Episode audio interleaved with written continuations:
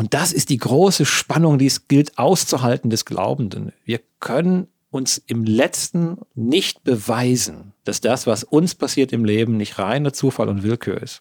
Das, das ist jetzt dann wieder der große Angriff auf unseren Glauben. Das ist unsere tiefe Herausforderung. Dafür haben wir Angst. Und davor habe auch ich manchmal Angst. Willkommen zu Idealisten, dem Interview-Podcast der evangelischen Nachrichtenagentur IDEA. Ich bin Daniel Höhli und in der heutigen Folge hört ihr den zweiten Teil des Mammutgesprächs mit dem Astrophysiker Heino Falke. Im ersten Teil haben wir unter anderem über die Faszination fürs schwarze Loch und die Angst vor dem Tod gesprochen. In diesem Teil spreche ich mit Heino Falke über die Stolpersteine Urknall und Alter des Universums und warum es für ihn keine Stolpersteine sind – er verrät uns, was er von der jungen Erde-Theorie hält und warum die Wissenschaft des letzten Jahrhunderts die ersten beiden Wörter der Bibel bestätigt hat. Und ob Urknall oder junge Erde, am Ende ist für Heino Falk etwas ganz anderes entscheidend. Welchen Stellenwert für ihn Erfolg im Leben hat und wie er über Zweifel im Glauben und Cancel Culture in Kirchen denkt, das verrät er uns in dieser Folge.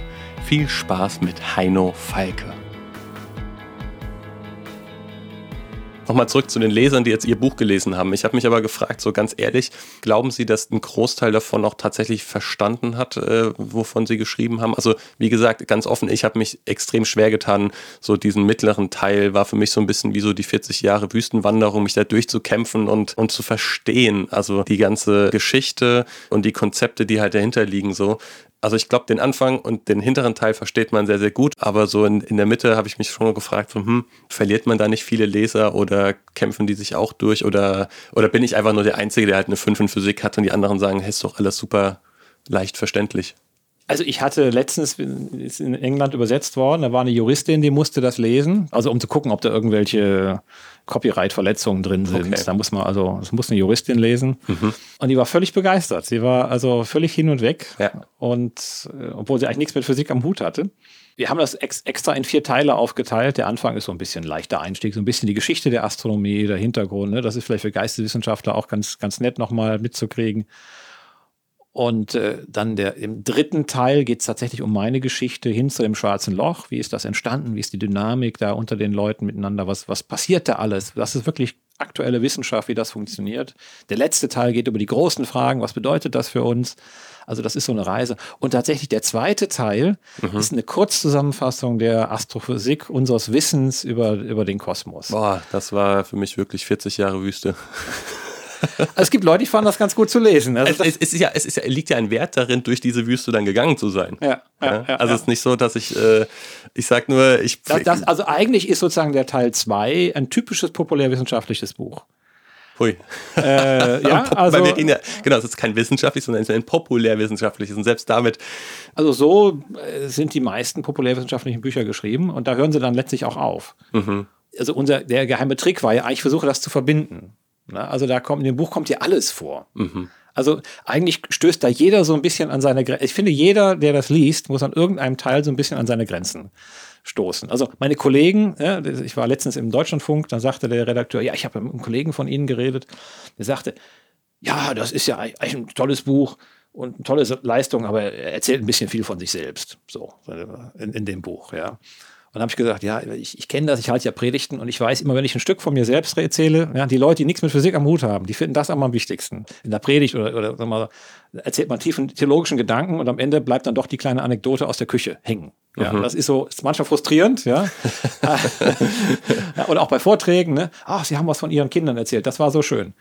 Und hat man über Schwarzlöcher erzählt und am Ende bleibt die Geschichte von meinem Sohn irgendwie. Ja.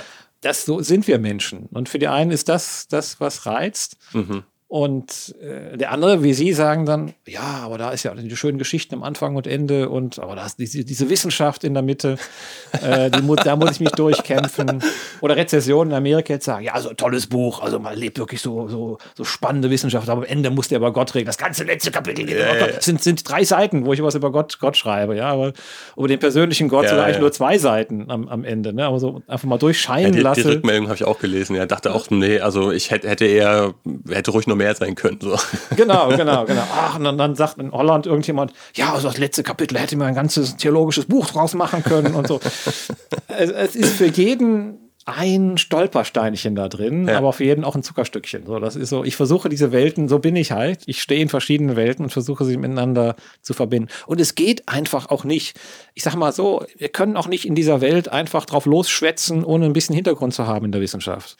Und das passiert viel zu oft. Also es gibt auch Leute, die, die auch Wissenschaftler, die viel über Theologie schwätzen und da irgendwas erzählen, was da gar nicht in der Bibel drinsteht. Es gibt auch Leute, die in der Bibel sich auskennen, was erzählen, was in der Bibel nicht drinsteht. Aber ich denke, in dieser Informationsgesellschaft müssen wir uns einfach informieren und müssten in allen Bereichen zumindest ein bisschen was Wissen haben. Und ohne das geht es einfach nicht. Jetzt habe ich dieses große, die Verteidigungsrede gehalten für dieses, diesen zweiten Teil des Buches, weil ich genau. glaube, der ist, man muss ein bisschen Fundament legen, auf dem man stehen kann damit man weiß, wie dieses Universum funktioniert. Da kann man es auch sonst auch nicht äh, schätzen eigentlich, wie also, besonders es ist. Wir Journalisten lesen ja äh, sehr gerne manchmal Anfang und Ende eines Buchs. Ne? Und dann fühlt man sich irgendwie ausreichend gut informiert. Und mir war es tatsächlich sehr, sehr wichtig zu sagen, im Moment mal, wenn wir jetzt hier über äh, schwarze Löcher oder wir versuchen über schwarze Löcher zu reden vielleicht, dann, dann will ich auch irgendwie versuchen, es zu verstehen. Weil das äh, bringt ansonsten, glaube ich, ziemlich wenig. Ich würde aber trotzdem mal von diesen schwarzen Löchern, also wir werden auch immer wieder die tangieren. Ähm, Sie haben von Stolpersteinchen gesprochen. Ich musste dran denken, so, okay, Jesus der Eckstein, jetzt äh, sprechen Sie hier von Stolpersteinchen. Und ich glaube, für Christen haben wir schon auch einige Stolpersteinchen in diesem Buch. Ist ähm, das so? Also ich finde, selbstverständlich, ich glaube, das ist Ihnen auch bewusst. ähm, ich zitiere mal, alle Energie von Sonne, Mond und Sternen sowie den Elementen stammt letztlich aber aus dem Urknall der Urenergie des Universums. Und ja, wer sich mit ihnen befasst, der merkt eben sehr schnell, äh, sie sind fest vom Urknall überzeugt und davon, dass die Erde mehrere Milliarden Jahre alt ist. Das dürfte jetzt schon für viele Christen so ein Stolpersteinchen sein, oder nicht? Ich glaube, für sehr wenige Christen. Ist das so, ja? Das ist mein Eindruck. Also, ähm, oder sagen die das nur nicht ist, ehrlich? Ist die Frage, nein, hängt natürlich ein bisschen auf, wie man Christsein definiert. Ja. Zahlenmäßig sowieso. Selbst wenn man es auf fromme Christen beschränkt. Ich war ja oft auch in frömmeren Veranstaltungen und ich bin eigentlich doch ganz froh zu sehen, dass gerade in Deutschland die Diskussion über jetzt Urknall und Alte des Universums also mein Eindruck ist es doch letztlich eine, eine, nur eine Minderheit, die, die in Deutschland so eine junge Erde propagiert, die ich mhm. theologisch auch für sehr fragwürdig halte die ich verstehen kann. Also ich, ich sage immer, wenn jemand sagt, also in Holland, da gibt es auch sehr ländliche Gegenden und wenn da ein Bauer, der zwar Hochtechnologie benutzt, aber sagt, für mich ist die Welt jetzt 6000 Jahre alt. Ne? Gut, ist, mhm. ist ja jetzt ein Kölscher Bauer, aber wir haben ja Karneval, äh, Prinz Bauer, Jungfrau, ne? Im, das Dreigestirn. Also wir haben auch Bauern hier in der Gegend. Für ihn macht das nichts aus, ja, in seiner mhm. Arbeit. Wobei ehrlich gesagt, Bauern gehören manchmal zu den schlausten und gewitztesten Berufsgruppen. Ich will sie hier nicht rausstechen lassen. Ich sag mal so, für, auch, auch für einen Bäcker oder sowas macht es keinen Unterschied. Also wenn der seine Brötchen backt, ob die Welt jetzt 6000 Jahre alt ist oder 13,8 Milliarden. Das ist jetzt für die Qualität der Brötchen nicht entscheidend. Hm. Nochmal ganz kurz zum Hintergrund, diese junge Welttheorie. Tatsächlich wurde auch an mich herangetragen, oh, die Frage musst du ihm unbedingt stellen. Ja. Und ich musste dann erstmal ähm, peinlich, ich weiß, ich musste erstmal googeln, so, junge ja. Welt. Und dann, aha, okay, das sind die Kreationisten, die jetzt anscheinend einen neuen Begriff in der Zwischenzeit. Ich habe mich vor vielen Jahren mal da so ein bisschen mit befasst. Ne? Und dann, okay, das heißt jetzt also junge Welttheorie, dass die Welt quasi maximal, glaube ich, 10.000 Jahre alt ist, richtig? Ja, oder irgend sowas. Also äh, und dass halt die Erde an, äh, tatsächlich an den es sechs gibt, Tagen. Es gibt eigene Forschungsinstitute in Amerika, die sich damit beschäftigen und die alles sozusagen versuchen, wissenschaftlich darzulegen, dass die Welt nur 6000 oder 10.000, also ganz einig ist man da, sich da nicht. Mhm. Also sind sie eigentlich alle einig darin, dass die Welt, dass die normale Wissenschaft, in Anführungszeichen, Unrecht hat und dass sie Recht haben, aber was sie jetzt wirklich Recht haben, da sind sie sich auch nicht einig, weil mhm. jeder wieder seine eigene Theorie hat. Mhm. So ein bisschen. Aber es, es, muss irgendwie anders sein. Auch in Deutschland, auch da gibt es natürlich auch Gruppen und, und die sich mit Wissenschaft und Glaube beschäftigen, die auch, sagen wir mal, mehr so im, im kreationistischen Bereich sind. Da ist in Deutschland zumindest sehe ich keine starke Bewegung, die jetzt sagt, oh, es muss eine, eine junge Erde sein. Also die Welt ist nur 10.000 Jahre alt. Das, das ist in Amerika sehr stark in manchen Bereichen. Das gibt es mhm. tatsächlich in Holland, äh, ist das in einigen Teilkirchen, die sich auch sehr abschotten. Ist das so? In Deutschland ist das weniger so ein Thema. Das ist etwas, was so ein bisschen rübergeweht kommt aus, äh, aus Amerika. Das ist mein Eindruck. Hm. Und aus der angelsächsischen Gegend. Also da hat dann, gab einen Bischof Ascher, der hat, ich weiß nicht, wann war das, 17. Jahrhundert oder sowas, der hat die Bibel übersetzt und hat dann selber mal, das war ja Wissenschaft damals, Theologe und Wissenschaft war ja das, Theologie und Wissenschaft war ja das Gleiche. Mhm Dann hat er mal die Bibel benutzt und hat dann die Mathematik, das ist ja auch eine Wissenschaft, benutzt, um auszurechnen, wenn ich jetzt die Bibel als Grundlage nehme, wann war denn jetzt wirklich der Beginn des Universums? Ja, das ist so wie so eine Erklärbibel. Mhm. Ja, da steht daneben, dann war das das und das. So eine Zeittafel hat er dann aufgestellt. Und das wurde dann auch in die Bibel reingedruckt. Ja, da stand also das, ja, nach Bischof Ascher war dann so in der, in der Standardbibel stand dann links das Beginndatum der, der Welt. Da gab es auch zwei Bischöfe, die sich gestritten haben. Der eine hat gewonnen, die waren sich auch nicht einig. Und von dem einen stand das da drin. So, und, und wenn du das dann liest in der Bibel, da steht dann auf einmal als Gottes Wort, steht auf einmal dann, ja, so viele mhm. Jahre, was nicht in der Bibel drin steht. Mhm. Ja, das muss man sehr aufpassen, was man macht mit so einer Bibel. Dann hat das einen ganz anderen Klang als in anderen Bereichen. Gut, aber das habe ich jetzt so wegge weggeredet. Ich würde halt zumindest mal nachfragen. Ähm, ich habe mich jetzt tatsächlich, muss ich gestehen, einfach jahrelang damit nicht mehr befasst. Äh, mir ist bewusst, dass sozusagen Kreationismus und Intelligent Design war, glaube ich, damals der Begriff vor 15 Jahren oder sowas, der mal so hochkam. Äh, wie gesagt, ich bin da jetzt nicht mehr up to date, aber ich würde einfach mal nachfragen vom Verständnis. Ist denn jetzt der Urknall sozusagen heutzutage, egal ob jetzt Christ oder nicht, also alleine schon im, im breiten wissenschaftlichen Kontext, ist der mittlerweile so sicher, wie einst das Amen in der Kirche war? Jein. Also bei, bei vielen Wissenschaftlern ist gerade der Urknall ein Stein des Anstoßes. Mhm. Ist ja auch kein, kein Zufall, dass der, also die katholische Kirche eine der ersten Organisationen waren, die den Urknall umarmt haben, bevor es die Wissenschaft getan hat. Und der, einer der ersten, der ihn formuliert hat, war auch ein katholischer Priester, äh, Lemaitre. Man kennt ihn nicht so sehr, aber das war eigentlich der Vater des Urknall-Idees. Er hat es damals nicht Urknall genannt, das war das Uratom, aus dem alles hervorkam. Er hat gemerkt, dass das Universum auseinanderfliegt. Okay. Ja, das war, also er hat das als erstes ausgerechnet und er hat es als erstes auch in den Daten Hinweise dafür gesehen. Mhm. Das hat dann später ein amerikanischer Wissenschaftler für sich vereinnahmt. Deswegen hieß es lange die Hubble-Expansion und das Hubble-Gesetz. Aber inzwischen wurde es umgenannt in Hubble-Lemaitre-Gesetz. Ja, das, Aus, das ausdehnende Universum. Und das ist unglaublich genau jetzt bestätigt. Das war unsicher in den 20er, 30er Jahren. Das war ja, es war also ganz schlechte Daten. Man, man ahnte, dass da irgendwie das Universum schien, sich auseinander zu bewegen. Und heute ist das extrem genau gemessen, was wir da sehen. Diese heutige Kosmologie ist wirklich ähm, schon erstaunlich gut geworden. Hm. Aber und doch sagen Sie ja Jein und nicht ein ja, selbstbewusstes ja. Nein, ja. nein, weil es geht weiter, weil dann war natürlich das Problem, oh Mist, dann hat dieses Universum ja einen Anfang gehabt. Ja, also die meisten Wissenschaftler haben gedacht, das Universum war immer da, musste also nicht geschaffen werden, mhm. ja, musste also nicht entstehen. Mhm. Und wie ein christlicher Kollege von mir mal gesagt hat, also die Wissenschaft des letzten Jahrhunderts hat eigentlich die ersten beiden Wörter der Bibel bestätigt am Anfang. Ja, dieses Universum hatte einen Anfang. Das ist das, was die Wissenschaft gezeigt hat. Das war davor überhaupt nicht sicher. Und das war für Einstein fand das ja ganz schockierend. Äh, es war unangenehm, un unschön, ja. Oder andere, die gesagt haben, ja, dann springt der Schöpfer ja wieder aus der Grabeskiste heraus. Ja. Mhm. Also das war, das war störend. Und dann auch die große Frage, die man sich immer noch stellt, wie kann es dann sein, dass aus diesem Urchaos aufgrund der Naturwissenschaften auf einmal so ein Universum entsteht, das funktioniert? Es hat ja nur einen Versuch gegeben. Also mhm. das, und wo alles so perfekt aufeinander abgestimmt ist. Ja, und da kam dann die Idee des Intelligent Design, dass man gesagt hat, also es funktioniert alles so perfekt. Das ist ein Beweis dafür, dass es einen Schöpfer gibt. Ja. Mhm. Intuitiv haben viele Wissenschaftler gesagt, es ist, ja, es ist schon merkwürdig, dass das alles so, so gut funktioniert. Weil Intelligent Design ging da wieder in eine völlig andere Richtung, die wo dann gesagt haben, ah, ich kann jetzt wirklich exakt beweisen, dass es einen Schöpfer gibt. Und das, das mhm. halte ich dann auch wieder für extrem gefährlich. Also die Vermischung, äh, zu starke Vermischung von Naturwissenschaft und äh, Theologie ja, oder Glaube. Ja, da muss man sehr vorsichtig sein. Und auch Lemaitre hat dann dem Papst übrigens gesagt, als der Papst gesagt hat, ist ja super mit deiner Urknalltheorie oder einer Uratomtheorie ähm, machen wir das zum, nicht zum Dogma, aber das ne, lassen wir das als Kirche hier doch, äh, finde ich toll. Mhm. Hat er gesagt, nee, nee, nee, nee, sei vorsichtig. Ja, auch wenn die Wissenschaft dir jetzt recht gibt, ja, mhm. musst du nicht sofort sozusagen die Wissenschaft dann übernehmen und dann kodifizieren oder dich damit zu stark gemein machen. Wacht erstmal ab. Mhm. So ein bisschen, ein bisschen Geduld, so bei der ganzen Geschichte. So, ihr spielt so ein bisschen hin und her gesprungen, so in der ganzen Sache. Aber der entscheidende Punkt ist, ja, wie, wie kann aus einem Universum was herauskommen, was so wunderbar funktioniert? Ja, das ist, es ist für mich eines der größten Wunder überhaupt. Jetzt ist natürlich der Angriff auf die Urknalltheorie ist, ach, es hat nicht nur einen Urknall, Urknall gegeben, es hat ganz viele gegeben. Das heißt dann, der Angriff von wem?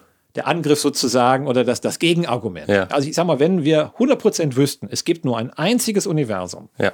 und äh, die Anfangsbedingungen könnten alle möglichen Formen annehmen. Die Tatsache, dass es ein Universum gibt, wo Leben funktioniert, kann eigentlich nur funktionieren, dadurch, dass es einen Schöpfer gibt. Mhm.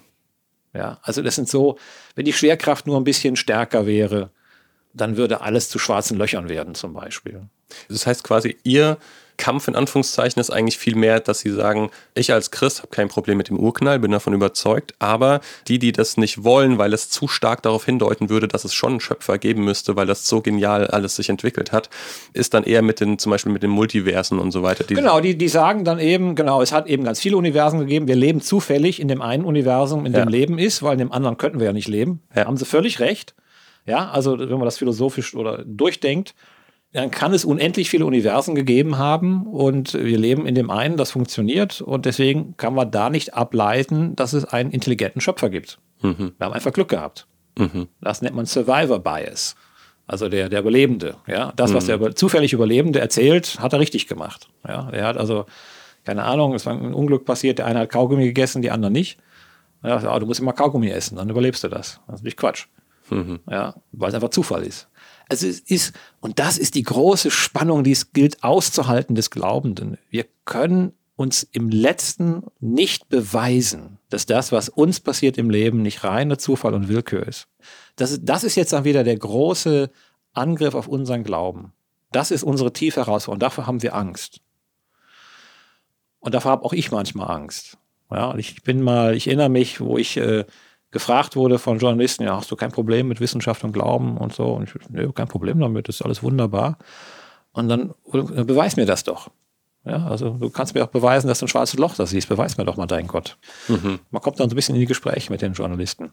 Und dann, dann habe ich mich gefragt, was in meinem Leben passiert ist. Und im tiefsten am Ende ist Glauben immer eine Entscheidung ich kann mein Leben, alles kann ich in die eine oder andere Richtung drehen. Ich kann sagen, was mir passiert ist, war reiner Zufall. Ich habe einfach Glück gehabt. Das kann ich mir immer erzählen. Oder ich kann sagen, das ist ein liebender Gott, der seine Hand über mich gehalten hat, der da ist. Genauso wie ich jedes Wort, das mir jemand sagt, ich kann sagen, der will mich reinlegen. Ja, oder ich kann sagen, dem glaube ich. Und am Ende ist es doch, ich habe für mich gesagt, ist das Ja, das ich Gott gegenüber gesprochen habe und das Ja, das er mir gesprochen hat und das ich angenommen habe. Es ist dieses Vertrauen, das Grundvertrauen. Ich muss irgendwann, ich muss meinen Zweifel überwinden irgendwann. Ich kann mir den Glauben nicht beweisen. Jeder Einzelne muss selber entscheiden. Ich kann auch Wunder erleben und, und weiß ich was. Am Ende muss ich trotzdem noch den Schritt machen und sagen, ja, ich glaube, dass du deine gütige Hand über mir und unter mir hältst. Und das kann mir keiner abnehmen. Das kann mir kein Wissenschaftsbuch. Da kann ich noch stundenlang über, über Urknall gegenüber junge Erde, was ich was reden. Das macht alles keinen Unterschied. Am Ende ist es deine persönliche Entscheidung, wie du Gott annimmst, den annimmst oder nicht. Hm. Ja, ist sehr schön gesagt. Ich würde eine konkrete Nachfrage noch dazu stellen wollen. Und zwar im Buch selbst haben Sie es jetzt nicht ganz so erwähnt, also so ein bisschen implizit vielleicht oder ich habe es missverstanden. Deshalb einfach nochmal die Nachfrage, stammt der Mensch vom Affen ab? Ich bin jetzt kein Biologe, aber ja. nach dem, was die Biologen erzählen, haben wir uns tatsächlich entwickelt aus Kleinzellern über, weiß ich was, ich weiß nicht, ob Eidechsen da noch schon dazwischen uns liegen und oder irgendwie Fische und äh, am, am Ende dann der Mensch. Und das ist für mich auch kein Problem. Äh, es ist für mich auch ein, ein Wachsen, ein Entstehen über lange Zeiträume. Und das ist ja so ein bisschen, dass wir mit unserem menschlichen Maß an die Schöpfungsgeschichte rangehen und denken, Gott muss das alles so gemacht haben, wie ich das in meinem kleinen Hirn verstehe. Ja, und wenn da steht sieben Tage, morgen und Abend, dann äh, müssen das 24 Stunden sein. Ja, wobei mhm. ich weiß übrigens, dass jetzt schon die 24 Stunden sich permanent ändern, weil die, ihre Erdrotation sich ändert. Ja, selbst in unserer Lebensphase ist sehr, sehr klein der Unterschied, aber es ändert sich einfach und über kosmische Zeiträume auch, auch viel mehr. Sie sagten am Anfang waren es irgendwie sechs Stunden mal oder ja, sowas. Ja, genau. Äh, es hat sich mal, ja, auch die Erde ja. hat einen viel kürzeren Tag gehabt, ganz mhm. am Anfang, mhm. ja, also zu, zu Beginn der, der Entstehungsphase. Und ich, ich sehe in der Schöpfungsgeschichte entsteht ja auch die menschliche Zeit ist am vierten Tag, ja, wo, wo Sonne, Mond und Sterne entstehen, uns die Zeit zu geben. Da entsteht die menschliche Zeit, erst viel später sozusagen, in der Schöpfungsgeschichte selber. Am Anfang ist das Licht, aber steht nirgendwo, dass es das Sonnenlicht ist. Menschen machen so die Annahmen. Ja, das sollte, ja. Nein, aber steht morgens und abends, das ist der, ist Gottes Zeit entsteht. Am Anfang entsteht die Zeit, übrigens auch sehr physikalisch, sehr wichtig. Am Anfang ist Licht, am Anfang entsteht die Zeit. So stellen wir uns auch die Schöpfung tatsächlich physikalisch vor. Ob das so gemeint ist, weiß ich nicht. Aber es ist völlig klar, dass Gottes Zeit und Gottes Zahl, Gottes Größe immer anders ist als unsere menschliche Größe, unser menschliches Denken. Und wenn wir dann mit kleinem Denken ihm genau vorschreiben, wie er das zu tun hat und das so vorstellen, dann beschneiden und beschränken wir ihn einfach in seiner Allmacht und seiner Fähigkeit. Ja, Gott schuf den Menschen, er nahm den Staub und machte daraus den Menschen. Wir sind Sternenstaub, wir sind aus Staub gemacht, wir werden auch wieder zu Staub. Ja, aber wie er das jetzt genau gemacht, das steht nicht. Er hat jetzt dann die Füße geknetet und das und das gemacht. Das steht da alles nicht. Ja, und es steht auch nicht, dass das jetzt in, in, in zwei Sekunden passiert ist oder in, in 13,8 Milliarden Jahren. Hm. Es ist in Gottes Zeit passiert. In unserer Zeit sind das eben 13,8 Milliarden Jahre, bis dieser Mensch entstanden ist. Und das ist für Gott ein Klacks. Das ist nix. Ja, und für uns so, oh, ist das so viel. Nee, 6000 Jahre ist, ist eine Beleidigung Gottes, finde ich, weil, weil es Gott so klein macht. Es macht das Universum unglaublich klein. Es macht ihn auch zu einem Betrüger. Weil, äh, wenn ich als Astronom hinausschaue sehe ich Milchstraßen. Selbst die, nächste Milchstraße ist dreieinhalb Millionen Lichtjahre entfernt. Ich kann messen, wir messen, wie, wie lange Licht braucht bis hierhin. Wir messen fast mit geometrischen Methoden äh, sehr genau, sehr sicher, wie groß der Abstand ist zu dieser Milchstraße. Dreieinhalb Millionen Jahre. Ja. Das Licht ist dreieinhalb Millionen Lichtjahre. Das Licht ist dreieinhalb Millionen Jahre unterwegs. Da kann ein Fehler drin sein von 10, 20, 30 Prozent. Das macht keinen Unterschied. Es sind auf jeden Fall Millionen Lichtjahre. Und ich sehe Milchstraßen, die viel weiter weg sind, die viel kleiner sind. Das sind Milliarden Lichtjahre entfernt. Das ist relativ deutlich zu sehen. So. Und wenn die Welt jetzt nur 6000 oder 10.000 Jahre alt wäre, dann hätte Gott das so schaffen müssen, dass er sozusagen das Licht erst, erst später losschickt oder dass er uns irgendwie reinlegt. Ja, dass er das so aussehen lässt, als sei das alles groß und, und, und alt. Aber in Wirklichkeit ist das alles nur gerade erst gemacht. Das ist so ein, so ein Vintage, so ein Vintage-Universum, ja, so nachgemacht. Instagram-Vintage-Filter. So, so, ein Phantasialand. Da wäre das Universum so ein Phantasialand oder so ein Disneyland, was so aussieht, als wäre es wie alt und ein Schloss und sowas. Aber es ist alles nur Show. Ja, und das finde ich die große Beleidigung. Als Naturwissenschaftler hinausschaut in dieses Universum, schau dir dieses Universum an, schau, wie groß es ist, schau, wie alt es ist. Lass dich da davon beeindrucken und versuche es nicht klein zu machen. So, und das, das, das ist das, was mich dann tatsächlich ärgert. Ich weiß, dass es Menschen gibt, die im Tiefen im Herzen, für die ist das für, die ist das wichtig oder ist das irgendwie eine Glaubensüberzeugung, dass die Welt nur 10.000 Jahre ist? Für die hat es vielleicht auch eine Glaubensüberzeugung gebraucht, um zu sagen, nee, ich, ich glaube jetzt, dass die Welt nur 10.000 Jahre alt ist. Ja, Das will ich ihnen auch nicht wegnehmen. Ja, aber zwing mich nicht oder über, überzeug jetzt nicht andere, dass, dass dein Weltmodell, dein physikalisch motiviertes Weltmodell aus deiner Glaubensüberzeugung heraus motiviertes Weltmodell jetzt allgemeingültig ist für alle es mhm. gibt ja Kirchen, die Leute in Amerika, die, die Leute rausschmeißen, nur weil sie nicht glauben, dass die Welt nicht 10.000 Jahre alt ist. Ich, ich habe mich jetzt aber gefragt, der Fairness halber, wahrscheinlich würden jetzt manche, vielleicht jetzt der Zuhörer, die das glauben, würden jetzt vielleicht sagen, oh, aber jetzt äh, predigt er ja sein Weltmodell, das ja nicht auf Glauben, sondern auf Naturwissenschaft basiert. Ja, aber es ist doch die Schöpfung Gottes, die uns das zeigt. Wir, wir schauen doch, ist ja nicht so, dass wir jetzt heute hinsetzen, ach, ich hätte jetzt mal gern, dass die Welt so alt ist. Ja, sondern es, es sind es sind hunderte von Jahren Untersuchungen, Nachdenken von vielen, vielen Wissenschaftlern, die dazu geführt haben. Man kann es auch relativ, ja, man so einfache, sagen wir mal, die groben Skalen der Abstände und der Größen des Weltalls. Das kann man zum Teil sogar selber machen, wenn man sich ein bisschen Mühe geben würde. Könnte man also die Abstände, die Größe der Milchstraße zumindest im Groben äh, feststellen. Man würde andere Milchstraßen sehen und würde sehen, dass die viel kleiner wären und viel weiter weg sein müssen. Hm. Das könnte man heute sogar selber machen, wenn man die Mühe sich nehmen würde. Es gibt Dinge, wo ich weiß, wo die Wissenschaft so noch im, im Kampf miteinander ist. Ja? Mhm. Aber es gibt Sachen, wo man weiß, das ist jetzt nicht, da braucht man gar nicht drüber diskutieren. Da braucht man nicht drüber diskutieren, dass die Welt dass das Universum so groß ist. Das, deswegen meinte ich ja, ob, ob, der Urknall nicht doch mittlerweile aus dem Jein eigentlich, so wie Sie jetzt sprechen, aus Ihrer Sicht, dass ja eigentlich ein klares Ja sein müsste. Na, na, wir mal, in dem heutigen Welt, kosmologischen Weltmodell ist dieses Universum aus diesem einen Punkt entstanden. Mhm. Ja, das ist relativ unstrittig. Da gibt es auch keine, da gibt es keine alternativen Modelle mehr. Es gibt dann die Frage, was passierte genau davor? Ist es ein zyklisches Universum? Es gibt Leute, die sagen, es fällt ja vielleicht wieder in sich zusammen oder es entstehen wieder neue. Ähm, da gibt es eigentlich auch keine Hinweise dafür, aber das kann man diskutieren. Mhm. Und man kann diskutieren, ob es eben nicht einen Urknall gab oder, oder, oder eben viele. Ja, das wird diskutiert. Aber nicht, dass es sozusagen unser Universum aus einem Urknall-Ereignis entstanden ist. Mhm. Und ich finde, das ist eine, für Christen unglaublich tolle Nachricht. Ja, es ist, dieses Universum hatte einen Anfang gehabt. Ja, genau so, wie es eigentlich auch, wir es seit Jahrtausenden erzählen. Und, und, und dann, dann regen sich die Christen auf. Ach, jetzt haben wir recht. Nee, das will ich aber nicht. ja, also, ah, ich verstehe das nicht. Ja, und es ist Gottes Schöpfung. Und es am Ende ist es nicht das, was wir uns ausdenken, sondern es ist das immer wieder Gott, der uns mit dem Kopf auch gegen die Wand laufen lässt. Und manchmal, ne, das passiert uns im Glaubenleben ja auch, dass wir die voll die Überzeugung haben, ich muss das tun, das ist richtig, das ist Gottes Wille. Ja, Gott will es. Und dann ist es Mist, habe ich mich vertan. Ja, und das passiert in Naturwissenschaft natürlich auch dauernd, mhm. dass man irgendwie die Idee hat, ich habe dieses Modell und jenes und, und, und stellt dann fest, nee, das klappt nicht. Und ich muss das so hinnehmen, wie es ist. Und so ja, und, und ich lerne dann was über, über diesen Schöpfer, der sich ja auch ausdrückt in seiner Schöpfung. Es ist die Schöpfung, die mir das, das mitteilt. Und, und zu, zu, glauben, ich kann alles in dieser Welt, ich liebe die Bibel, ich, ich habe ja schon mal am Anfang erzählt, ja, aber ich kann doch nicht alle Fragen dieser Welt nur dadurch klären, dass ich permanent in der Bibel lese. Und das ist alles, was ich als Wahrheit wahrnehme. Ich muss da auch in der Welt leben. Die Bibel spricht doch nur zu mir, wenn ich sie in meinem Leben einsetze, sie, sie einbinde, sie leben lasse. Und so ist es auch mit der Naturwissenschaft. Wenn ich, wenn ich Naturwissenschaft mache, dann, dann lebe ich, dann lebe ich in Gottes Schöpfung. Klar, die Bibel ist dann immer da, sie spricht immer mit mir und sie hilft mir auch Dinge zu interpretieren und die Naturwissenschaft, den Blick auf die Schöpfung, den Blick auf die Blumen, ja. Jedem Kirchenlied kommt das vor. Schau, wie schön die Natur ist. Ja, sie sagt mir etwas über den Schöpfer. Das ist immer ein, ein Wechselspiel. Und kein Mensch hätte überhaupt die, die Psalmen schreiben können oder auch die Kirchenlieder, wenn er nicht die Natur angeschaut hätte, die Schöpfung angeschaut hätte. Und nichts anderes tun wir auch.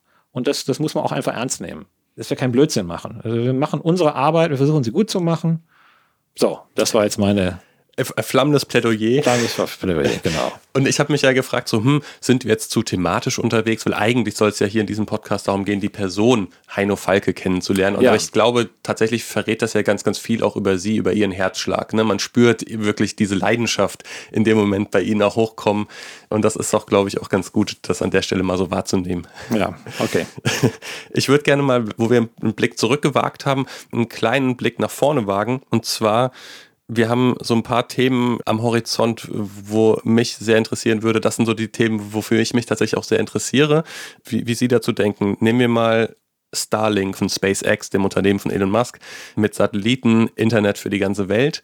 Ist das was, was für Astrophysiker so ein Dorn im Auge ist? Oder sind sie da ganz entspannt? Also ne, zur Einordnung, wir reden hier von bis zu 42.000 Satelliten, die in der Erdumlaufbahn sich befinden sollen, dass wir irgendwie schnelles Internet weltweit haben.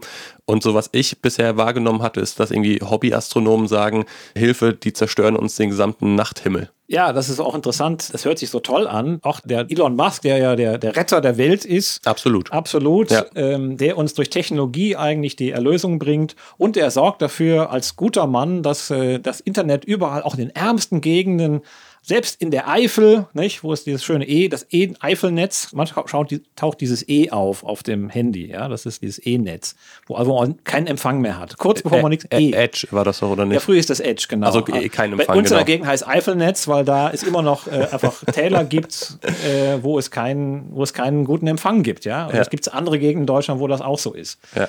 Die Eifel ist eine ganz tolle Gegend. Nur zum Verständnis, das war jetzt so ein bisschen ironisch. Ne? Das war ironisch das gemeint. Ganz genau, genau, nur dass man es einordnen kann. Ja. Genau. Also ist da nicht Elon Musk der große Erlöser für alle unsere Probleme, Internet überall. Natürlich bedeutet es am Ende, dass es eine Person das gesamte Internet kontrolliert, unsere gesamte Info äh, Kommunikationsstruktur Also übernimmt. würden jetzt alle das Internet nutzen, vorausgesetzt. Würden die, würden die ja, alle ja. das nutzen? Also da stehen keine Wohltätigkeitsgedanken dahinter, da stehen ganz knallharte äh, wirtschaftliche, wirtschaftliche Interessen und zwar auch einfach Weltdominanz ja, das ist auch eine Art Kolonialismus, der da stattfindet. Wir übernehmen das Internet und zwar, wir haben zwar Google und Facebook, aber wir übernehmen dann auch jetzt die Infrastruktur so ein bisschen. Mhm. Ähm, Na, nicht nur ein und, bisschen. Und zwar, und wir machen das dann so, dass wir überall am ganzen Himmel, wir haben dann am Himmel 20.000, am Nachthimmel 20.000 sichtbare, also nicht alle sind sichtbar, aber man sieht sie ja jetzt schon nachts, wenn man im Himmel guckt, sieht man immer mehr diese, diese, diese Lichtpunkte, die sich schnell bewegen. Das sind dann teilweise Flugzeuge. Und manchmal sieht man dann auch so mehrere zusammen da langfliegen. Das sind die neuen Starlink-Satelliten von, äh, von Elon Musk. Mhm. Und das sind jetzt noch ein paar hundert, paar tausend. Äh, genau, ein paar, tausend paar sind hundert, schon paar hundert, drin, ja.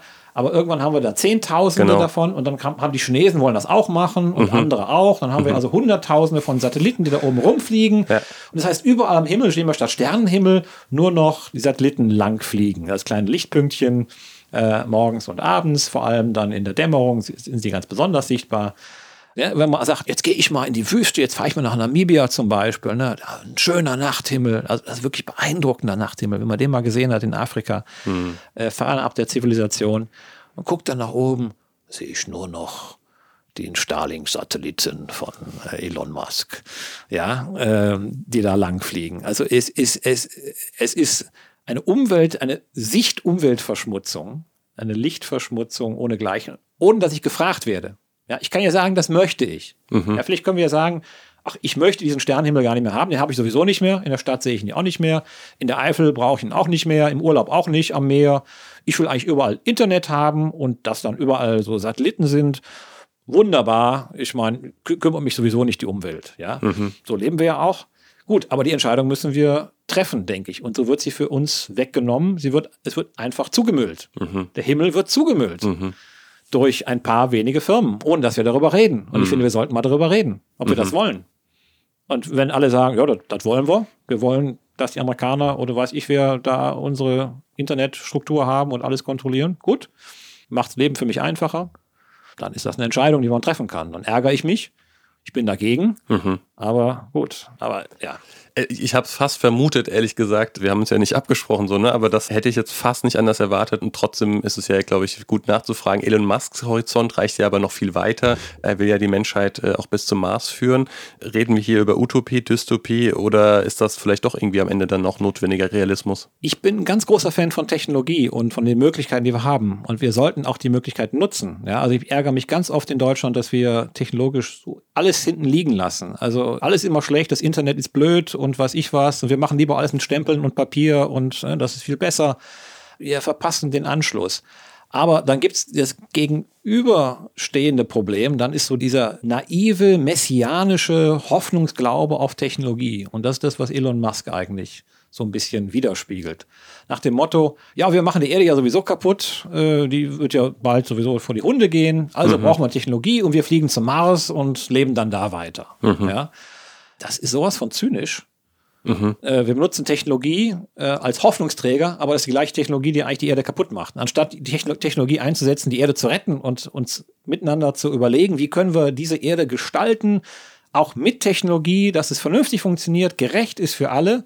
Nö, wir machen es hier erstmal kaputt, aber wir haben hier Technologie und übrigens ich äh, verdiene dann auch wieder ganz viel Geld damit und ihr folgt mir. Und am Ende sind natürlich nur ganz wenige, die dann zum Mars fliegen können. Und dann lebt man auf dem Mars in Höhlen unter Zuständen, die also viel schlimmer wäre, als würde man sich hier irgendwie keine, nach einem Atomkrieg und unter der Erde verkriechen. Weil der Mars ist nun wirklich nicht sehr lebensfreundlich. Hm. Also das sind so versponnene Gedankengänge, die mich dann auch wieder erschaudern lassen. Hm. Ja, wo, wo einfach so eine blinde Technologiegläubigkeit da herrscht und auch Elon Musk hat ja richtige Jünger. So, mhm. wenn ich mal was Kritisches auf Twitter über, über Elon Musk sage, kommen direkt irgendwie Leute, die einen dann wieder so Trolle, ja, mhm. die einen dann anfallen. Und ich weiß von Kollegen, Kolleginnen, wo ich dann sehr böse angepfiffen wurde, weil ich hatte tatsächlich Elon Musk markiert in der Antwort auf, auf ihren Tweet. Mhm. Und ich musste den löschen, weil er sagt, dann kriege ich wieder alle Trolle über mich hin. Ah, ja? ja? Und äh, weil die hat auch viel mehr Follower als ich. Das hat was von so was Sektierisches auch, glaube ich anderer Aspekt ist ja nicht äh, die, die, die Flucht zum Mars sozusagen, sondern die Flucht ins Digitale, ja, also die Singularität mal aus der IT betrachtet, äh, mhm. äh, wo es dann darum geht, ein virtuelles Ich zu erschaffen, das für immer lebt, sozusagen die Unsterblichkeit. Da forschen auch viele dran, auch äh, Elon Musk ist ja auch mit dabei. ich habe mich an der Stelle gefragt, wo wir all diese Entwicklungen sehen. Also wir haben vorhin über den Tod gesprochen. Ich würde hier gerne nochmal nachfragen, haben Sie selbst Angst vor dem Tod? Ich würde jetzt so aus dem Spontan heraus sagen, nein. Aber dann hinterfrage ich mich auch immer wieder und denke, ja, ich meine, wenn es wirklich, weißt du, wenn es wirklich drauf ankommt und so, natürlich wirst du Angst haben. Hm. Logisch. Äh, jetzt, es ist aber, aber nicht so, dass es etwas, das ein Angstgedanke ist, der mich umtreibt. Also wenn ich darüber nachdenke, ich habe da echt, nee, in mir, ich habe wirklich das Gefühl, ich gehe eben nach Hause. Ich brauche eben keine Technologie oder irgendwas. Ich weiß, ich werde kein Stück Technologie mitnehmen, die das, das mir den Tod wegnehmen wird. Und auch nichts, was ich tue. Ich meine, vielleicht werden Dinge übrig bleiben. Ein Grabstein wird vielleicht übrig bleiben. Vielleicht auch ein paar, vielleicht das Buch wird in irgendeiner, in, in irgendeiner Bücherei verschimmeln. Äh, ein paar digitale Spuren werde ich hinterlassen, aber irgendwann werden die auch im, im Ozean von allem verschwinden. Aber macht die Vorstellung Ihnen Angst oder finden Sie Nein, es auch gut und, so? Und das finde ich eben, das finde ich, das finde ich kein Problem. Mhm. Das weiß ich. Mhm. Also ich, ich kann das relativieren. All das, was ich auch an Erfolg habe, kann ich sehr gut relativieren und, und wissend, dass das am Ende nicht bleiben wird. Nichts von dem, was ich machen werde. Das Einzige, was bleiben wird, ist das, was ich mitnehme mit, mit so meinem Schöpfer. Insofern ist das für mich auch ein, ein positiver Punkt. Klar, ich meine, das Sterben, das ist, das ist ein Angstmoment und man wird, es wird nicht schön sein, aber von einer großen Perspektive aus gehe ich da eigentlich ganz, ganz fröhlich drauf zu. Hm. Ich fand es interessant, in, in Ihrem Buch wird das auch nochmal deutlich. Es gibt einige Wissenschaftler, äh, sehr namhafte äh, Persönlichkeiten, zum Beispiel der Physiker James Clark Maxwell, die Christen waren oder sind. Und ich habe mich gefragt, gibt es in der Naturwissenschaft auch im Spitzenbereich tatsächlich mehr Christen, als wir glauben? Es gibt sie auf jeden Fall. Ich treffe sie auch. Also ich bin in Holland in der Akademie der Wissenschaften.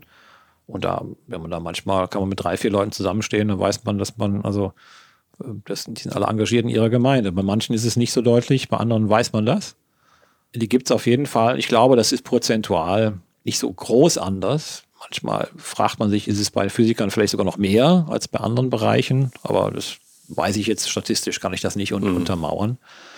Also es ist nicht so, dass man sich völlig einsam fühlt. Und ich weiß, dass da auch Leute sind, die das jetzt nicht groß raushängen, die aber auch da große Sympathien haben, auch, auch im Glauben und auch die glauben, ohne dass sie jetzt groß aktiv sind. Und ich meine, die Physik führt uns ja mal an die großen letzten Fragen und die führt, führen wir in der Kirche und im Glauben schon seit, ja auch seit tausenden von Jahren. Ist ja mhm. nichts Neues für mhm. uns darüber zu reden. Insofern ähm, ist das ein Thema, was dazugehört. Aber ich habe schon das Gefühl, genau wie so im Rest der Bevölkerung, auch in der Wissenschaft, verlieren wir so ein bisschen die Sprachfähigkeit über den Glauben wir können nicht mehr drüber reden, richtig. Genau wie vielleicht in manchen kirchlichen Bereichen die, die Sprachfähigkeit über Wissenschaft geschwunden ist, mhm. so ist in, in anderen Bereichen, im normalen Bereich, man hat die Vokabeln nicht mehr, man hat auch die, die Denkstrukturen nicht mehr, sich über, über Theologie, über Glaubensfragen zu unterhalten. Und das ist dann manchmal schade. Ich finde, da fehlt uns ein bisschen was. Das ist mir dann manchmal relativ einfach und billig, was dann kommt, so an, an theologischen Gedanken oder an Wegwischen von, von Theologie und Glauben. Ähm, das ist dann Kindergottesdienstniveau oder sowas. Mhm. Ähm, das ist das Letzte, wo man noch was mitgekriegt hat, wenn überhaupt. Und das ist wunderbar, das ist herrlich. Also, wenn man glauben kann wie ein Kind, ist schön, aber wenn man jetzt darüber akademisch diskutieren möchte, dann muss man sich auch ein bisschen weiter damit beschäftigen. Hm. Ja. Das heißt, der Appell an alle äh, säkularen Wissenschaftler, äh, bitte bildet euch in puncto Theologie auch gerne mal ein bisschen vor. Lass uns darüber reden. Nein, lass uns darüber reden. Lass uns über Glaube reden. Mhm. Glaube hat immer zwei Aspekte. Das eine ist das Akademische mhm. und das andere ist das Persönliche. Mhm. Das ist immer eine große Spannung dazwischen. Ich kann sozusagen eine schöne Philosophie, ein Glaubensdogma oder weiß ich was, ne, was wir entwickeln, ist das die Theologie. Und das andere, was ich ganz persönlich erlebe, wie ich beim Glauben umgebe. Und die beiden sozusagen in Übereinklang zu bringen. Das ist die Spannung, in der wir eigentlich jetzt stehen, auch in den Religionen seit, seit, seit, seit tausend Jahren. Auch in der Bibel findet man das immer wieder. Ja, da hat zum einen den, ich glaube an den gütigen Gott und doch ist es auch der strafende Gott, das ist auch der Gott, wo, wo Leid und Unglück passiert. Und in der Spannung sitzt jeder Glaubende, jeder Mensch permanent. Und darüber müssen wir reden. Mhm. Dafür ist es so wichtig, dass wir miteinander reden über Glauben. Gemeinschaft haben. In, in guten, deswegen sind gute Gemeinden total wichtig. Mhm. Aber sie müssen eben auch Freiheit bieten, zu reden und auch seine Zweifel zu äußern. Ja, und, und auch mal einen Moment der, der Unsicherheit zulassen. Es ist nichts Schlimmes, wenn mal jemand auch, auch an seiner, in seinem Glauben zweifelt. Der muss mal auch, muss auch mal die Ruhe haben. Und man wird dann wieder getröstet von jemand, der ganz einfach, nur ganz naiv glaubt. Ja, das ist vielleicht nicht der in der Gemeinde, vielleicht auch der, der gibt es ganz einfache Leute, die vielleicht jetzt nichts Tolles sagen zu können, so über 6000 Jahre oder 13 Milliarden Jahre, die aber einfach glauben und machen und durch ihre naive und fröhliche und vertrauensvollen Glauben einfach inspirieren. Ja, und dann hat man den, den schlauen Kerl, der über alle möglichen sich Gedanken macht und die Krise kommt. Bring die zusammen, lass miteinander reden, sich gegenseitig äh, anstecken. Hm. Und das fehlt uns manchmal in der Gesellschaft auch, weil wir uns zu sehr separieren in einzelnen Gruppen, auch in der Kirche oft, ja, dass wir auch einen Ausschließeritis haben. Cancel Culture ist ja so, so ein Begriff, das haben wir auch in der Kirche auch oft genug gehabt. Ich glaube, die Kirche hat sogar Cancel Culture erfunden, wenn ich mal ganz ehrlich bin. Wow. Äh, das ist jetzt ein Satz, ne? Das ist, das ist, ist jetzt ein grade, Satz. Ja, ja, ja. Aber ich meine, gut, wie gesagt, ich arbeite ja in Holland und da ist ja die Geschichte der Kirche permanentes Canceln und sich separieren. Ja. Mhm. Also da, ich habe dann mal irgendwann bei einer Rede gesagt, äh, irgendwie muss da eine Übersetzung schiefgelaufen sein, wo zwei oder drei in meinem Namen kommen, da stiftet vier Kirchen. So. Äh, ähm, also da dürfen wir uns nicht als, als Christen nicht zu sehr erheben. Und man sieht das ja auch jetzt in, in, in frommen evangelikalen und weiß ich was, äh, Kirchen. Da gibt es einfach Themen, die sind Spaltthemen und dann wird auch gespaltet. Hm. Es ist, es ist so spannend. Ähm, also erstmal vielleicht einen, einen, kleinen Schritt zurück und zwar werden Sie von Wissenschaftlern, die jetzt ihren Glauben nicht teilen, also oder die nicht gläubig äh, sind, werden Sie von denen belächelt aufgrund ihres Glaubens oder respektieren die das schon? Ich kann das schwer einschätzen. Also so richtig in my face, also ins Gesicht hat mir das noch keiner gesagt. Trauen die sich das nicht, wenn das so wäre? Ja. Ähm, ich hatte mal vielleicht ein, zwei Mal eine flapsige Bemerkung gegeben, aber so wie man vielleicht Bemerkungen macht über Schalke gegen Dortmund oder Köln gegen Mönchengladbach, so, ja, also. Der Fußballer, der, der Fußballer, fan Ja, genau. Ja. Der äh, Haltung her, also nichts, was jetzt äh, beleidigend oder tiefgreifend gegangen wäre. Ja. Jetzt habe ich natürlich den Vorteil, dass ich ja, eine gewisse Reputation habe und die steht, glaube ich, die ist dann auch anerkannt bei den meisten von meiner Kollegen, dass sie das jetzt so hinnehmen. Mhm. Ob sie jetzt sagen, naja, der spinnt dann wieder mit seinem Glauben und so, das, ist, ähm, das kann sein. Gibt sicher Leute, die sagen, das, das teile ich nicht. Mhm. Aber es ist erstaunlich wenig Thema, muss ich ehrlich sagen. Okay. Ich war mal bei einer, einer Veranstaltung da, Antrittsrede, wo dann der Dekan vorher eine Rede gehalten hat vor den Professoren und hat sich dann ausgelassen über die bösen Evangelikalen und was die alles da Schlimmes machen, wie schlecht die für die Wissenschaft wären und und und. Das fand ich dann auch sehr ein bisschen unangenehm, auch nicht passend in dem Moment. Mhm. Also es kann sicherlich sein, dass der eine oder andere das ausstrahlt und wenn ich dann Doktorand bin oder, oder, oder Student, dass, dass ich das auch unangenehm finde, ne? wie, wie dann ein anderer darüber redet. Mhm. Aber ganz ehrlich, wenn ich ins akademische Leben hineingehe, dann muss ich damit lernen, dass Leute eine andere Meinung haben. Dann muss ich das auch aushalten. Dass Leute auch vielleicht auch Blödsinn sagen manchmal. Hm. Und muss mich dann auch letztlich durchsetzen und zeigen, dass meine Meinung besser ist. Hm. Ja, und das tue ich nicht, zum Beispiel, ich erzeuge jetzt nicht äh, jemand dadurch, dass ich das Glauben doch da ist und lebendig ist, dass ich dem den Kopf einschlage. Sondern ja, das zeige ich am Ende dadurch, dass ich ein guter Wissenschaftler bin. Das zum einen und zum anderen aber auch mein Leben entsprechend gestalte. Mhm dass ich glaube, Hoffnung lebe, dass ich Mitleid mitfühle, ja, in, auch in, versuche in Jesus Fußstapfen zu wandeln, auch als Wissenschaftler. Und das ist die Herausforderung, dass das überzeugt und nicht, nicht, dass ich auf Twitter rumschreie. Hm. Zeugnis leben. Es imponiert mir auf jeden Fall, wenn jemand vielleicht auf seinem Gebiet eine Koryphäe ist, wenn man es mal so nennen darf, und dann seinen Glauben auch ganz natürlich und äh, auch öffentlich lebt. Ne? Also das eben nicht zur Privatsache erklärt. Also klar, Glaube was Persönliches, aber es muss ja dann deshalb nicht privat bleiben. Gab es das bei Ihnen, die, diesen Moment, wo Sie gesagt haben, also haben Sie das schon immer nach außen getragen oder haben Sie gesagt, oh, jetzt, jetzt oute ich mich sozusagen? Oder, oder haben Sie auch schon manchmal Momente, wo Sie merken, ha Mist, da hätte ich doch eigentlich doch mehr meinen Glauben nach außen getragen? Ja, das gibt es natürlich. Also, wo man das Gefühl hat, so jetzt hätte ich noch mal was sagen können oder jetzt, ne, das wäre so eine Möglichkeit gewesen, sich mhm. auch noch mal zu zeigen. In der Vorlesung zum Beispiel halte ich mich sehr zurück, weil mhm. ich bin ja nicht angestellt als Missionar, sondern ich halte meine Vorlesungen ich sage dann am, in, der, in der Schlussvorlesung, sage ich dann, und die Wissenschaft kann eben nicht alles erklären. Ne? Wir haben ein sehr schönes Bild, das aber wird jetzt über theologische und was ich was fragen und so, das ist dann ein anderes Thema. Ne? Mhm. Also da könnt ihr mich auch gern fragen, aber mhm. äh, das ist jetzt nicht Teil dieser Vorlesung. Also wie in einem TED-Talk bei Aachen, da haben sie das auch sehr stark gesagt eigentlich. Ja, das also ich deute das mal an, ich reiche ja. den Leuten die Hand und ja. sage, also hier übrigens, ne, ich, ich persönlich bin jetzt da und so. Aber äh, ich zwinge euch das jetzt nicht auf. Mhm. So, wenn ihr da Fragen habt, dann kommt zu mir.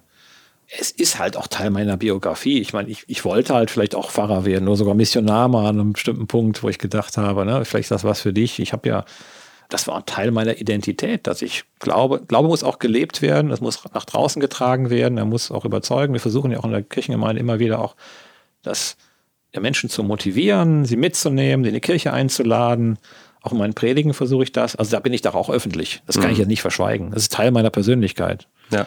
Es ist aber, wie gesagt, nicht, dass ich im Holzhammer immer da bin und es allen Leuten dann aufzwinge. Ja. Wie sind Sie eigentlich zum Glauben gekommen? Naja, ich bin natürlich offiziell christlich sozialisiert, dadurch, dass wir, meine, meine Großeltern, wir wohnen hier in Frechen Und äh, die Familie meiner Mutter, die war seit echt 300 oder 400 Jahren in dieser Kirchengemeinde Presbyter und, und engagiert. Mhm. Also da war man irgendwie, irgendwie drin. Und tatsächlich auch der Familie meines Vaters hat irgendwie, äh, da gibt es ja Pfarrer und weit entfernt, gibt ja noch Heino Falke, der Dompropst war in Erfurt, der teilt meinen Namen. Mhm. Also da gibt es auch eine Prädisposition vielleicht. Ähm, weiß ich nicht. Also Gott war irgendwie, ja, man ging in die Kirche, man war auch mal im Kinder, aber toll fand ich das jetzt irgendwie nicht.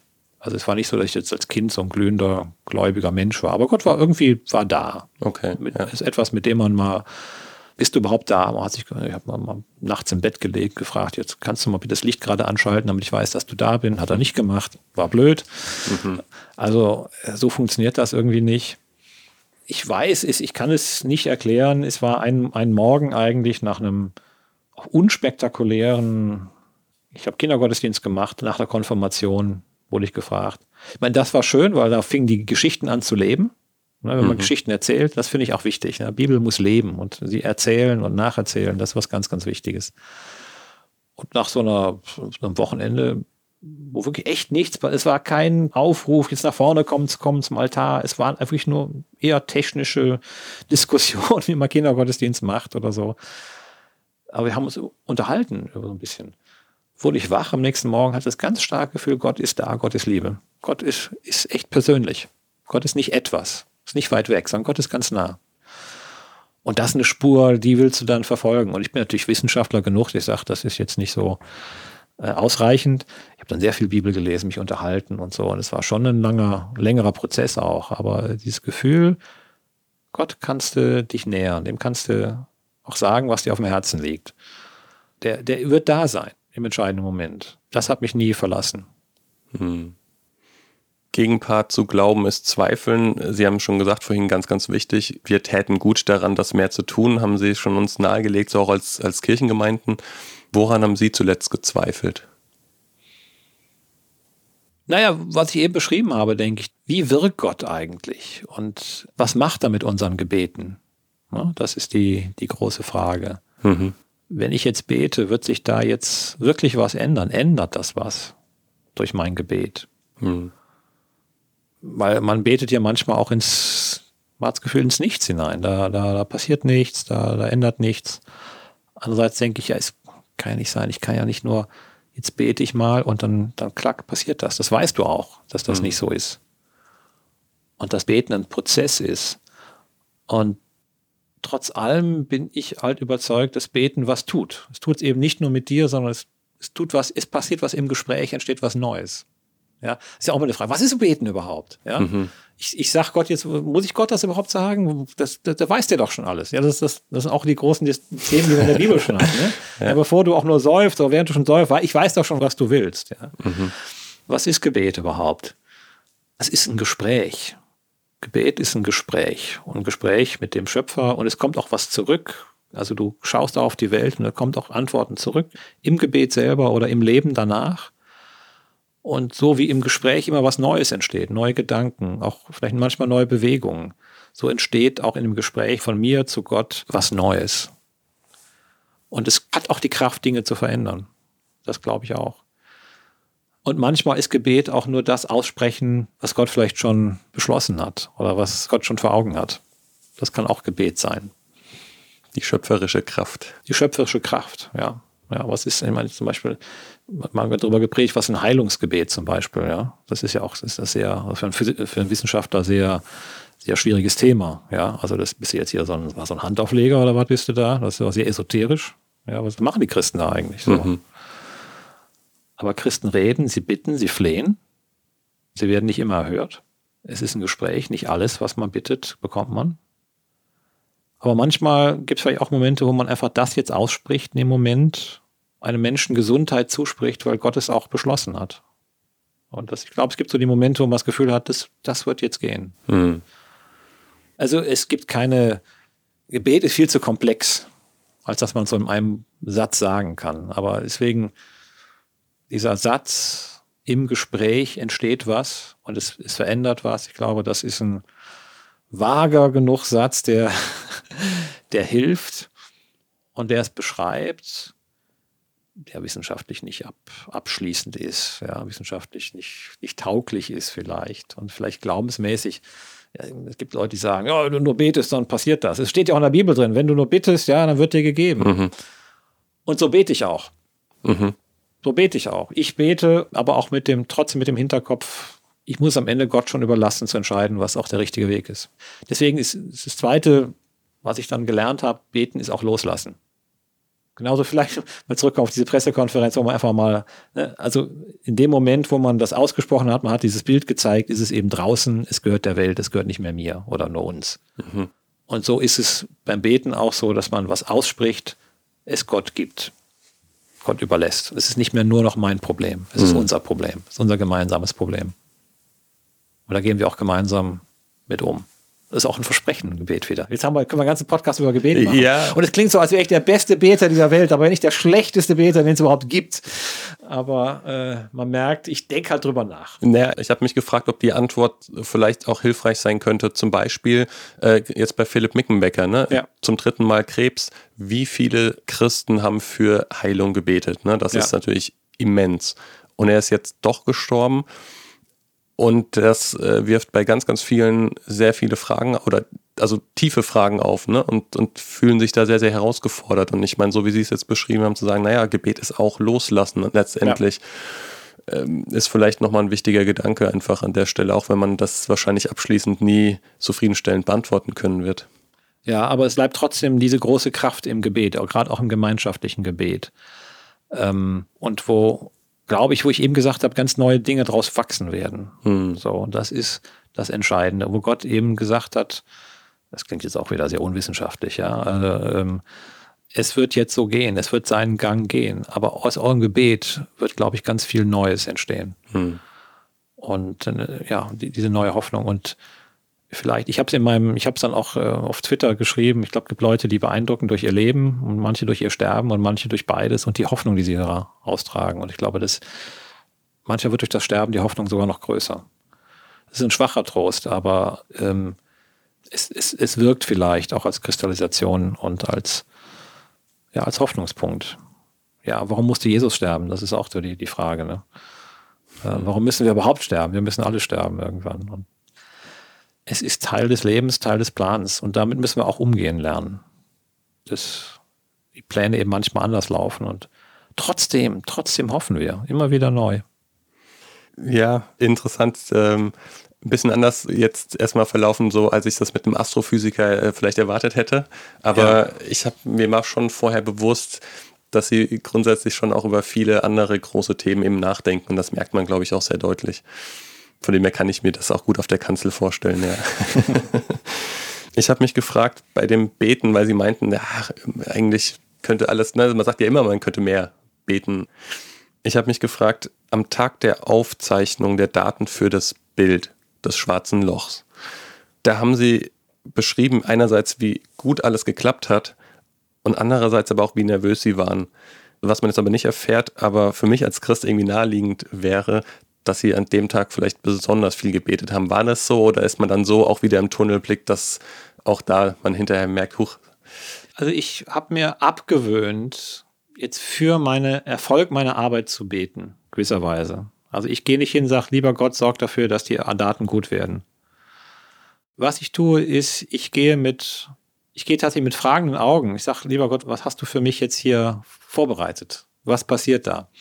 Und ich nehme das mit sehr offenen Augen wahr.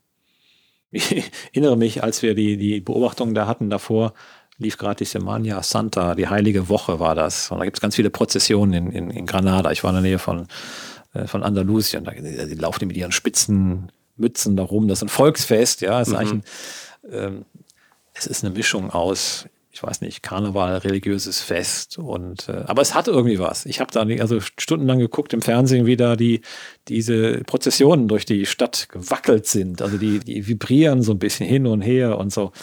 Äh, es hat was sehr Meditatives. Es ist so der, der Gang hin zum Kreuz so ein bisschen. Und das ist so ein sich auf den Weg machen, warten und, und offen sein, was da kommt. Und auf mhm. dem Berg sein ist sowieso, da geht man nicht hin und sagt, ich will jetzt genau das sondern man, man ist offen für das, was da kommt. So, so ein bisschen. Ne? Wo führst du mich hin? Mhm. Und ich bete schon, wenn ich, wenn ich das Gefühl habe, jetzt ist meine Aufgabe, jetzt habe ich eine große Predigt oder sowas, dann bete ich darum, lieber Gott, ja, zeig mir, was ich jetzt sagen muss oder gib mir jetzt die Kraft in dem Moment. Ähm, aber ich bete nicht darum, dass meine Daten gut werden. Oder ich bete auch nicht dafür, dass der FC gewinnt oder, oder irgendwie sowas, ja. Das ist so. Ich bete auch nicht für gute Noten. Dann in dem Moment ist ein, tatsächlich ein Ablegen und sagen, hier, ne, zeig mir, welch, was, was mein Weg ist. Mhm. Und was passiert. Ja, vielleicht bin ich ein komischer Beter, ich weiß nicht, aber es ist so. Ist Beten auch Meditation für Sie? Ich, nee, es, es, klingt so, als ob ich unglaublich viel beten würde. Also das, das tue ich viel zu, viel zu wenig. Nee, ich, ich, glaube, dass das, was ich eben gesagt habe, beten ist loslassen. Mhm. So, und das kann man tatsächlich auch in zwei Sekunden erledigen. Okay. Bin effizient. äh, das ist das berühmte Stoßgebet. Und ein Dankgebet. Es gibt auch das Dankgebet. Ne? Also es, es, war sicherlich so, als wir das erste Bild gesehen haben, wo ich gesagt habe, danke lieber Gott. Ja, das war auch ein Gefühl von Dankbarkeit mhm. gegenüber dem Schöpfer und der, dem, was er uns da zeigt. Und auch gleichzeitig wieder das Gefühl, ich habe wieder eine Aufgabe. Mhm. Ja, also da was draus zu machen. Auch eine, jeder, jeder Dank bedeutet immer wieder auch eine, ja, ich denke auch eine, eine Möglichkeit. Jede Scheitern natürlich auch wieder eine Möglichkeit die Prozession war meditativ für Sie, das Programmieren. Ich habe sie nur im Fernsehen gesehen übrigens, ne? nicht in live. Ich habe sie nur vorher gesehen, weil abends waren wir schon auf dem Berg. Ich sah die Vorbereitung, habe sie hinterher im Fernsehen gesehen, habe dann zwei Stunden, drei Stunden nachts immer vom Fernseher gesehen, habe gesehen, wie diese Prozessionen da waberten durch die Stadtstädte. Je, jeden Abend in eine andere Stadt. Das war eigentlich, eigentlich bizarr, also völlig so wie als ob man Baseball guckt in Amerika. Ich weiß nicht, ob, ob ich schon mal Baseball gesehen habe. Unglaublich langweilig, aber es passiert ja nichts. Mhm. Drei Stunden ist man im Stadion und passiert eigentlich nichts. Und äh, aber es hat so eine meditative Kraft. Und auch das Programmieren hat ja diese meditative Kraft für Stimmt. Sie, was Sie ja während der Aufnahmen für das schwarze Bild eben gemacht haben. Ne? Das, ja. das hat mich überrascht, zu sagen, Hochprogrammieren als meditativ.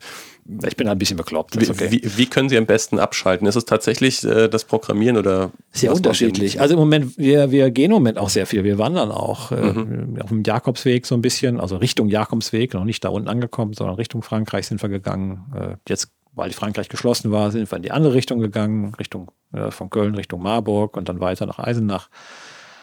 Das ist für mich auch ein Abschalten. Mhm. Also das ist, ist für mich sehr unterschiedlich. Ich kann dann auch loslassen. Wobei ich dann zwischendurch das Handy schon in der Hand habe, weil ich ja den Weg finden will. Also ich brauche GPS. Und da steckt auch wieder die Relativitätstheorie drin. Da bin ich dann auch wieder sehr dankbar für den alten Einstein.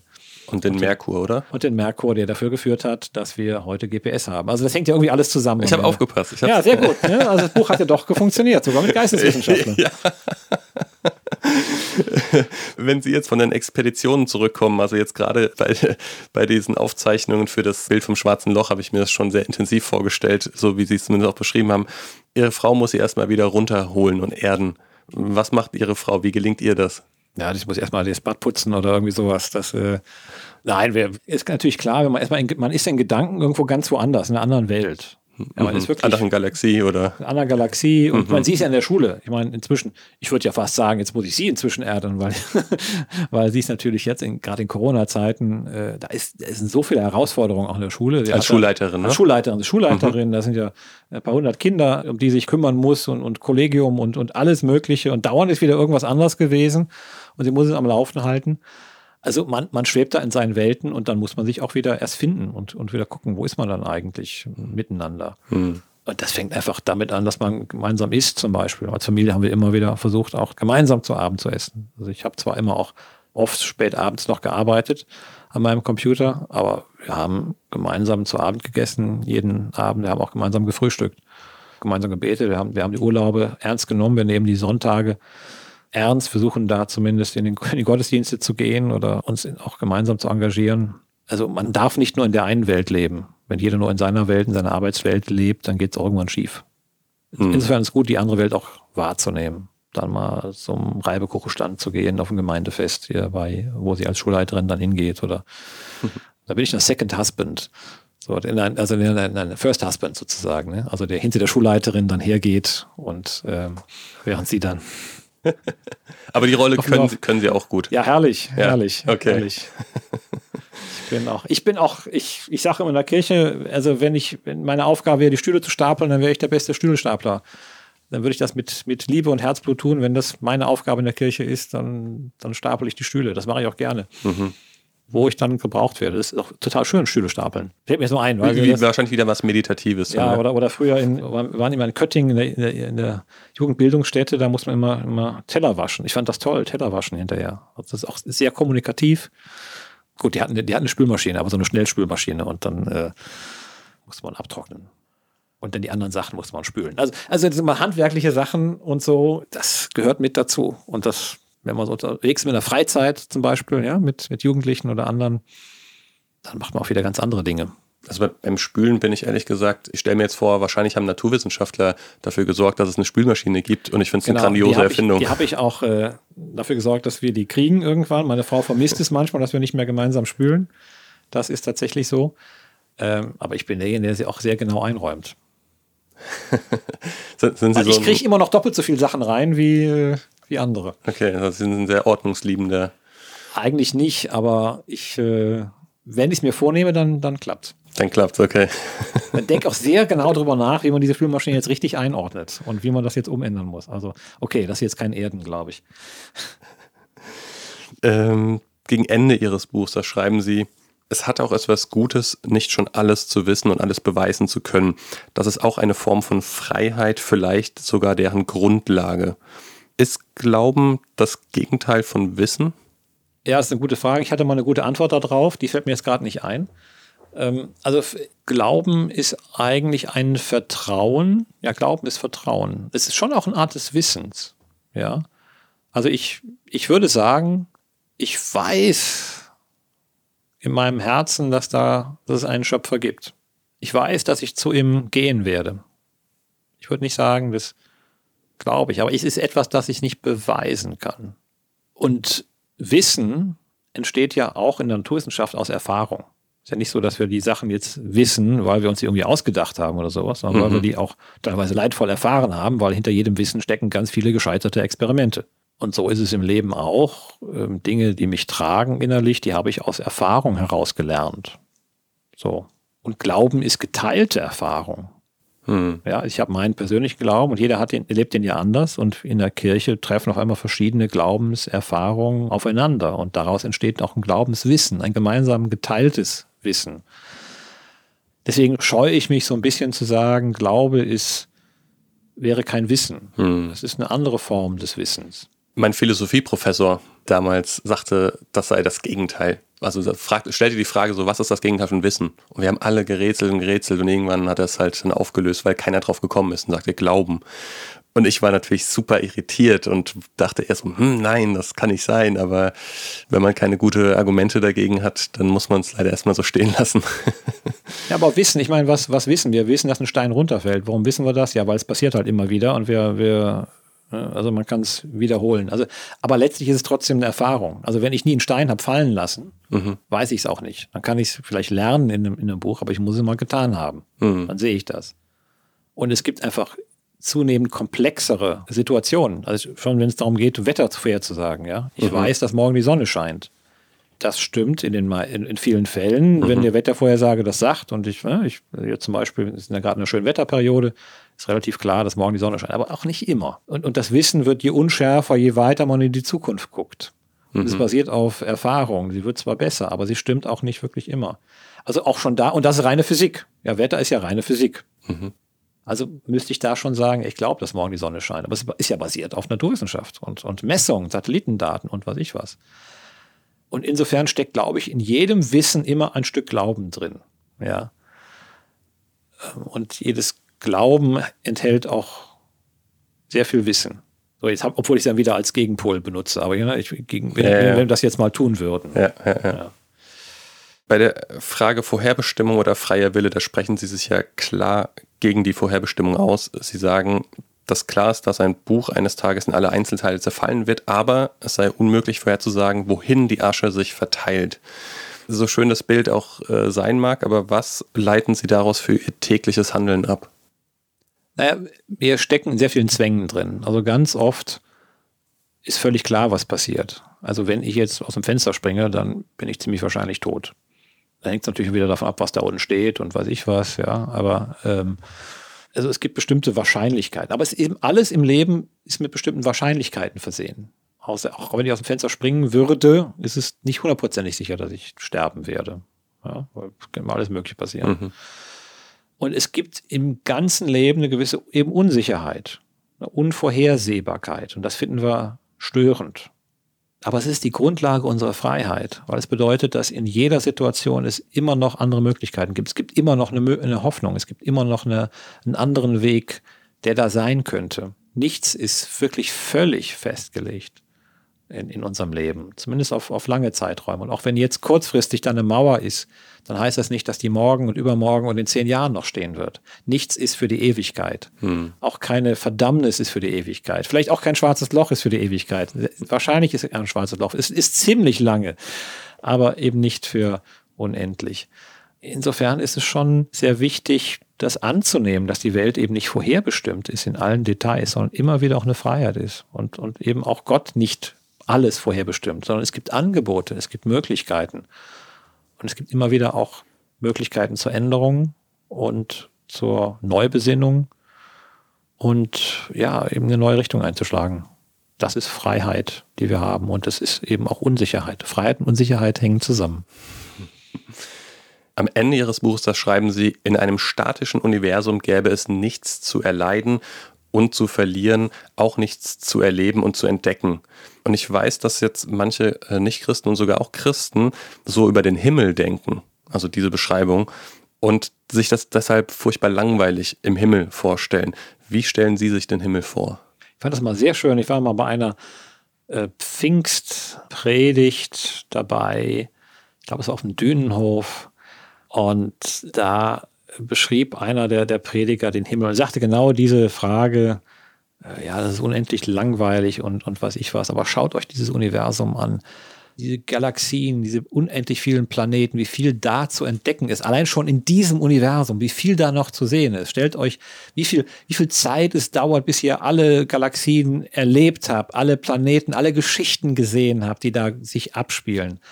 Es ist so eine unglaubliche Fülle an Möglichkeiten, an Schönheiten, an natürlich auch Gefahren, aber an, an, an Dingen, die zu erleben und zu sehen sind. Ja, ihr seid König einer ganzen Galaxie. Stellt euch das einfach mal vor, ja, so, so ein bisschen.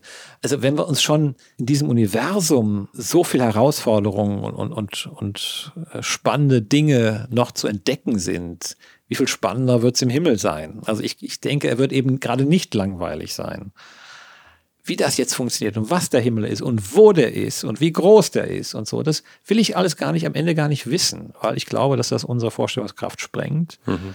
Und alles Reden über den Himmel letztlich Stückwerk ist, es ist, es, es wird ihm nie gerecht werden. Und deswegen will ich es auch eigentlich nicht tun. Mhm. Aber ich denke, es wird alles andere als spannend, ah, als langweilig. ah, da ist der Freud. Es wird alles andere als langweilig. Ja, ähm, letzte Frage. Was wünschen Sie sich, dass man später einmal über Sie sagen wird? Er war unterwegs und er ist nach Hause gegangen. Das kann vielleicht steht auf meinem Grabstein. Ich weiß es nicht. Ähm, ich will ein Stück Hoffnung hinterlassen. Wenn mir das gelingt, Stück Hoffnung, Stück Perspektive, Stück Glauben, Menschen etwas mitzugeben, dann, dann bin ich froh. Heino Falke, vielen, vielen Dank für Ihre Zeit und äh, für das gute Gespräch. Ja, freut mich und äh, viel Segen auch für Ihre Arbeit. Danke. So, das war der zweite Teil mit Heino Falke. Ich hoffe, ihr habt auch den ersten Teil des Interviews gehört. Ich entlasse euch jetzt erstmal in die Sommerpause und spätestens im September geht's hier dann wieder weiter. Damit ihr die nächste Folge nicht verpasst, dürft ihr gerne diesen Podcast abonnieren. Und bis dahin könnt ihr ja mal bei idea.de vorbeischauen. Da findet ihr alle Idea-Inhalte und Kanäle im Überblick.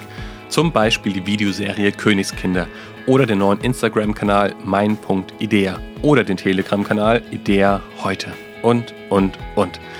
Zum Schluss noch ein dickes Dankeschön an alle, die mir bisher Rückmeldung zu den Folgen gegeben haben. Ich habe mich über jede einzelne E-Mail riesig gefreut. Danke. Ihr erreicht mich weiterhin unter podcast.idealisten.net. Und wie immer bedanke ich mich bei euch fürs Zuhören und freue mich, wenn ihr auch bei der nächsten Folge wieder mit dabei seid. Bis dahin, euer Daniel.